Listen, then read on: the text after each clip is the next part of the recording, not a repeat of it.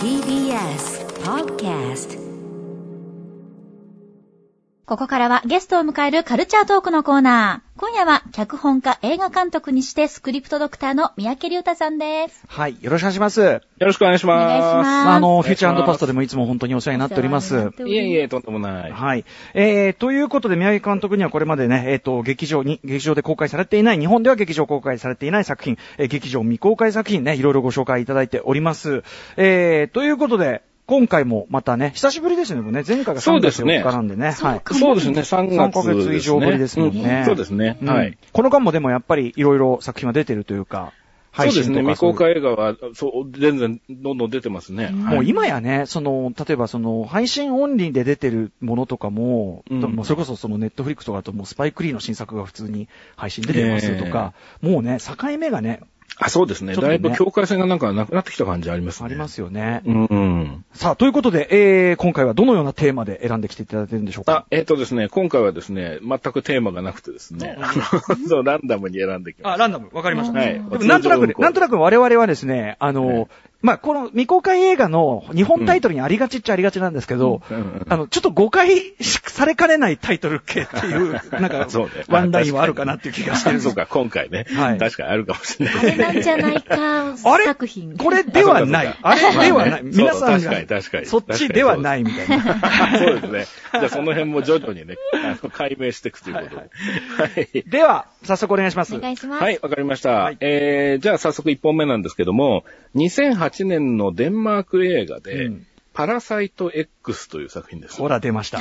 ね、うん危険な香りのすごいええタイトルですよね。ええええええうんうん いや、これが面白いんですね。はいあのー、主人公はですね、あの、デンマークの田舎の小学校に通う男の子で、カール君っていう子なんですけども、うんうんあの、まあ、真面目に学校通ってる子なんですけども、ある日、あの、担任の先生がなんかこう、体調不良になっちゃったらしくて、学校をお休みすることになったんですね。うんで、みんな、先生大丈夫かな心配だね、なんて話をしてたら、はい。校長先生がですね、あの、臨時で新しい女性の先生が来ることになったから大丈夫だよって言うんですね。うんで、しかもその先生がどうも文部省からの出向で、あの、デンマークを代表する優秀な生徒を探してる人だって言うんですよ。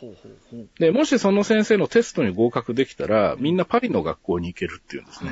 でもう、これ聞いてもみんな大喜びなんですね。もう普段本当に田舎の学校で何にもない暮らしをしてるので、あ、それ頑張ろうってなるんですけど、で、まあ来ましたと、その女性の先生が、ウーラ先生って言うんですけど、まあただですね、このウーラ先生がとんでもない人で、あの、もう昭和の時代でもいなかったぐらいのスパルタ教育と、もうパワハラがひどいんですよ。嫌だね。でも口、口もすごく悪くて、でも生徒がこう、なんだろう、みんなビビビっちゃうんですね、そのウーラ先生ね。で、なんだこの先生ってなるんだけど、でも先生はね、言うんですよ、大丈夫ですと。私があなたたちを世界で一番優秀な子に育てますって断言するんです。でね、あまりにも態度が上から目線なんで、そんなこと言ってるけど、あんたそんなにすごいんかいと、まあみんな疑問を持つようになるんですけど、そしたら、ウーラ先生はね、だったら何でも聞いてみなさいと。みんなに質問を受け付けるんですよ。そしたら生徒がみんな自分の得意分野をいろいろ聞いていくんですけど、ええまあ全部即答するんですね。知ってるわけないようなことまで知ってるんですね。でみんなあっけに取られるんですよ。で、他に何か質問ある？って聞いたら、主人公のカール君が、あの、全部知識じゃないかと、あなたの言ってることはと。で、今の僕の気持ちはわかるんですかと。人の心の内はわかるんですかって聞くんですよ。いいこと聞きますね。そうなんですよ。そしたらね、ウーラ先生はね、ぬっと顔を近づけてね、カール君にね、あなたはいつもお母さんのことばっかり考えてるのねって言うんです。でね、実はカール君はね、ぎょっとなるんですけど、去年お母さんを交通事故で亡くしてるんですね、カール君。で、そんなこと知ってるわけないんですね。はいはいはいそれで、なんだ、この先生はおかしいっていうことになる。で、先生がいなくなったのを見計らってですね、クラスのガリベン君が、こう、まあちょっとハッカーみたいな能力のある子で、文部省のホームページからデンマークの教員リストにアクセスするんですけど、ウーラっていう名前の教師はいないっていうことがわかるんですよ。で、国民登録リストっていうのにも入り込んで調べるんですけど、いないんですね。つまり、正体不明者なんですね、このウーラ先生は。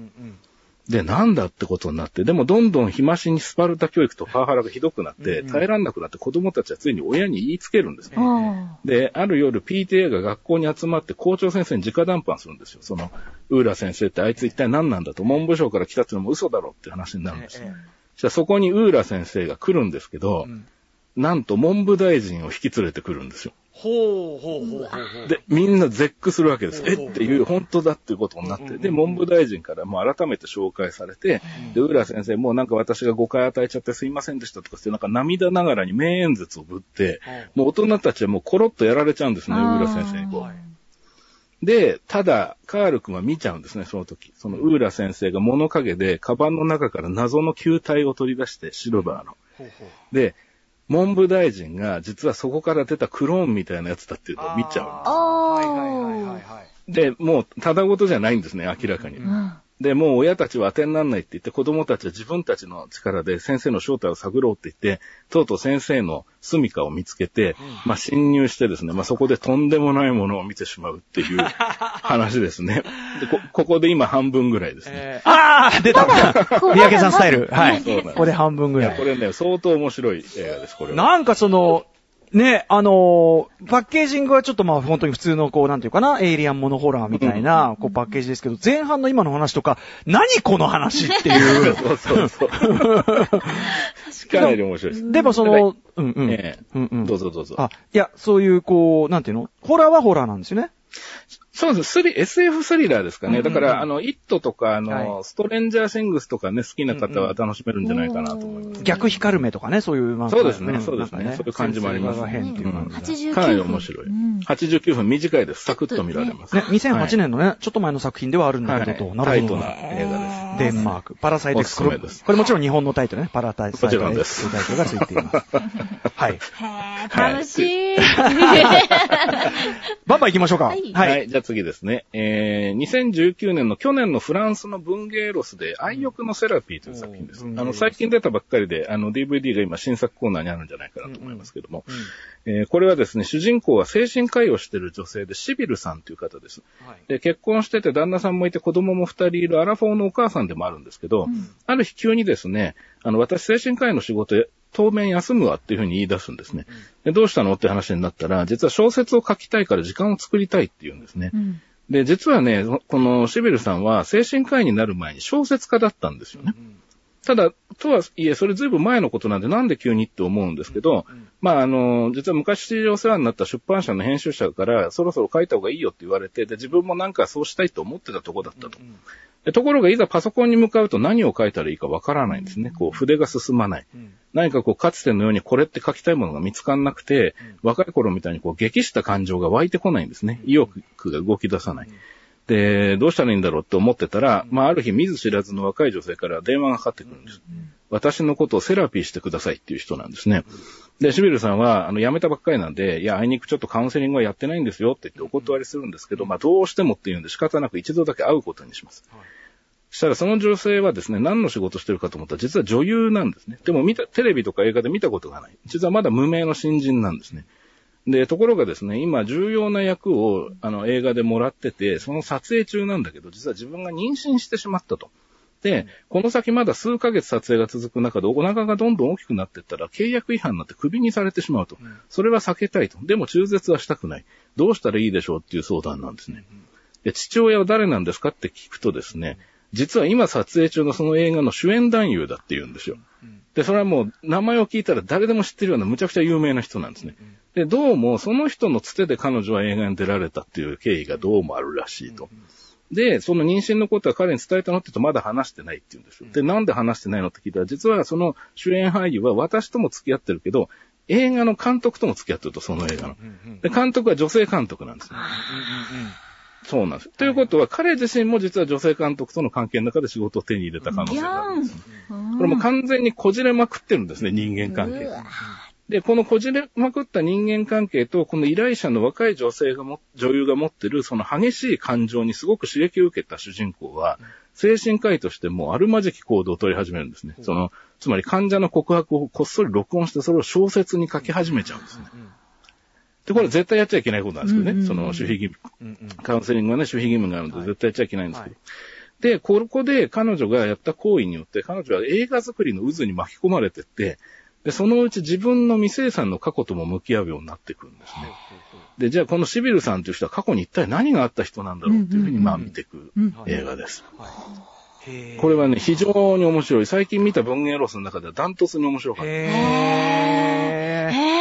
愛欲のセラピーなんてついてるとなかなかね、そう全然想像つきませんでした、このタイトルと正ね。直ね、手が伸びにくいけど、はあ、そうですか。まあ、元のタイトルシンプルにシビルですもんね。シビルっていう名前ですね。これは相当面白かったですね。あへーはいおすすめです教えてもこれ、愛欲のセラピー。ねえ、このサブタイトルでも全然思い浮かばない。わかんないですよね、ねこれね。これがやっぱミソですよね、やっぱここはね。もう本当にいつも同じ疑問を、あの、毎回聞いてますけど、どうやって見つけるんすか？って、このね、うんこまあいいの山の匂いがするんですよ。えー、だって。だってこういうタイトルついてて、本当にしょうもないのもいっぱいあるわけだから。そうそうそう。あーっていういやー、ね。すごい。それを恐れてると出会えない。そうなんだよね。やっぱちゃんとね、トライしないとダメなの。もう一発行きましょうか。はい。えー、ロシアの戦争アクションで、あの、タイトルよく聞いてくださいね。えっ、と、T34、ナチスが恐れた最強戦車です。レジェンド・ウォーではないというね。ではないです。これちなみに、あの、珍しく僕これは見てました。あの、あレジェンド、レジェンド・ウォーの表の中でもちょろっと触れたんですけど、はそうい。ですよね。あのーそれこそ前回ね、あの、なんだっけ、タンクソルジャー重戦車、はいはいはいはい KV-1 もね、進めていましたありましたそれも、あの、三宅さんに進めていただいたやつで、それを、あのええ、えっと、レジェンド・オブ・ウォーの映画表の中でちょろっと触れました。はい、そのタイミングで。そうですよね。はい。はい。えっと、実はその時のこの映画でございます。うんナチスが恐れた最強戦車。これはね、あの、実は結構面白いのでね、うんぜひご紹介したいなと思いましたね。あの、舞台は1940年のロシアですね。はいで、主人公はこの T34 っていう戦車の主任設計技師のミハイル・コーシュキンさんという、まあ中年の男性です。うんうんこれ実在の人物ですね。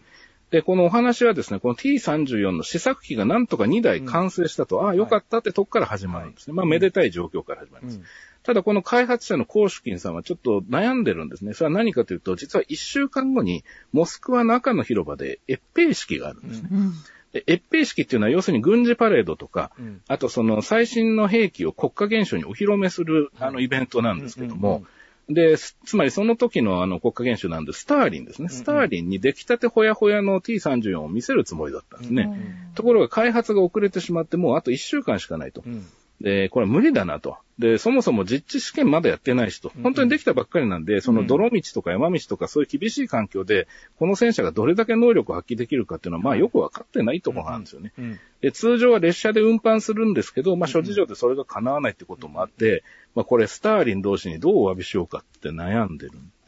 ところがひらめいちゃうんですね、このコーシュキンさんがね。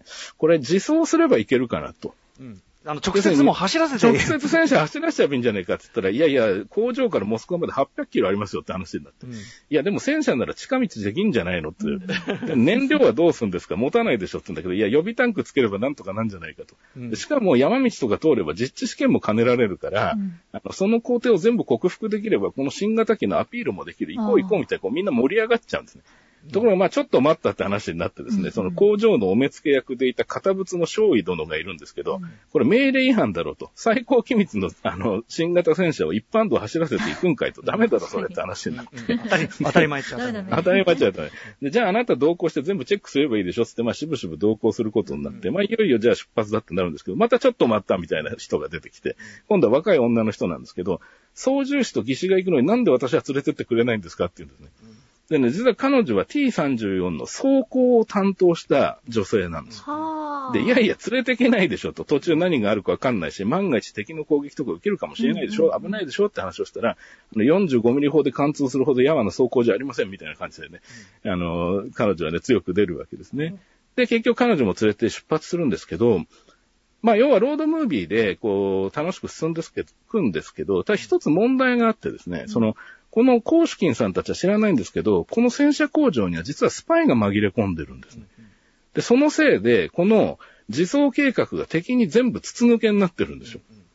で、敵からするとうまくすれば最新型の戦車戦車の試作機が手に入るっていうことで、まあ、待ち構えてるんですね。うんで、このタイムリミット1週間で距離800キロっていう中、もう次から次へとトラブルが連続してですね、もう果たして間に合うんだろうかと、無事にモスクワにつけるんだろうかって、まあそういうロードムービー型のアクションエンターテインメントになってます。ねはいはい。ね、しかもこれ、一応 T34 開発直後にモスクワまであの走らせたって、一応実話がベースなんですよ、これ。そうなんです。信じらんないことにあるんですよね。で、もちろんキャラとかね、いろいろ細かいエピソードはね、フィクションもだと思う。ちろんもちろん。途中だって山賊みたいなね、そうそうそうとんでもない奴らがマッドマックスみたいな奴らが襲ってくるんですよ。えええいろ、道中いろんなことがあるわけですいろね。んなことが、で、人間関係もだんだん変わっていくんです、ね。あの、映画秘宝でもね、超高速参勤交代のあそうそう 戦車バンドがすごいおかしかった。なるほど、つって。いや、確かにね、うん言えてみようという。いや、でもやっぱはいり近年のロシア映画の、特に戦車ものアクションの充実ぶりってね、いや、すごいですね、うん本当に。あの、戦争アクションはね、おすすめの作品が未公開結構多いですね。はい。ロシア、そうそう、レロシア戦争ジャンル自体がすごい充実してますよね、すごくねそうなんですよ。うんはい。という感じの3本でございました。いやーさすがでございましたさすがはい。えー、ということで、えーと、今週金曜日は、はいあの、フューチャーパストもございまして、はい。よろしくお願いします。そうなんですよ。はい、もう、おまたよろしく世話、お世話になりっぱなしというやつでございます。いやいや、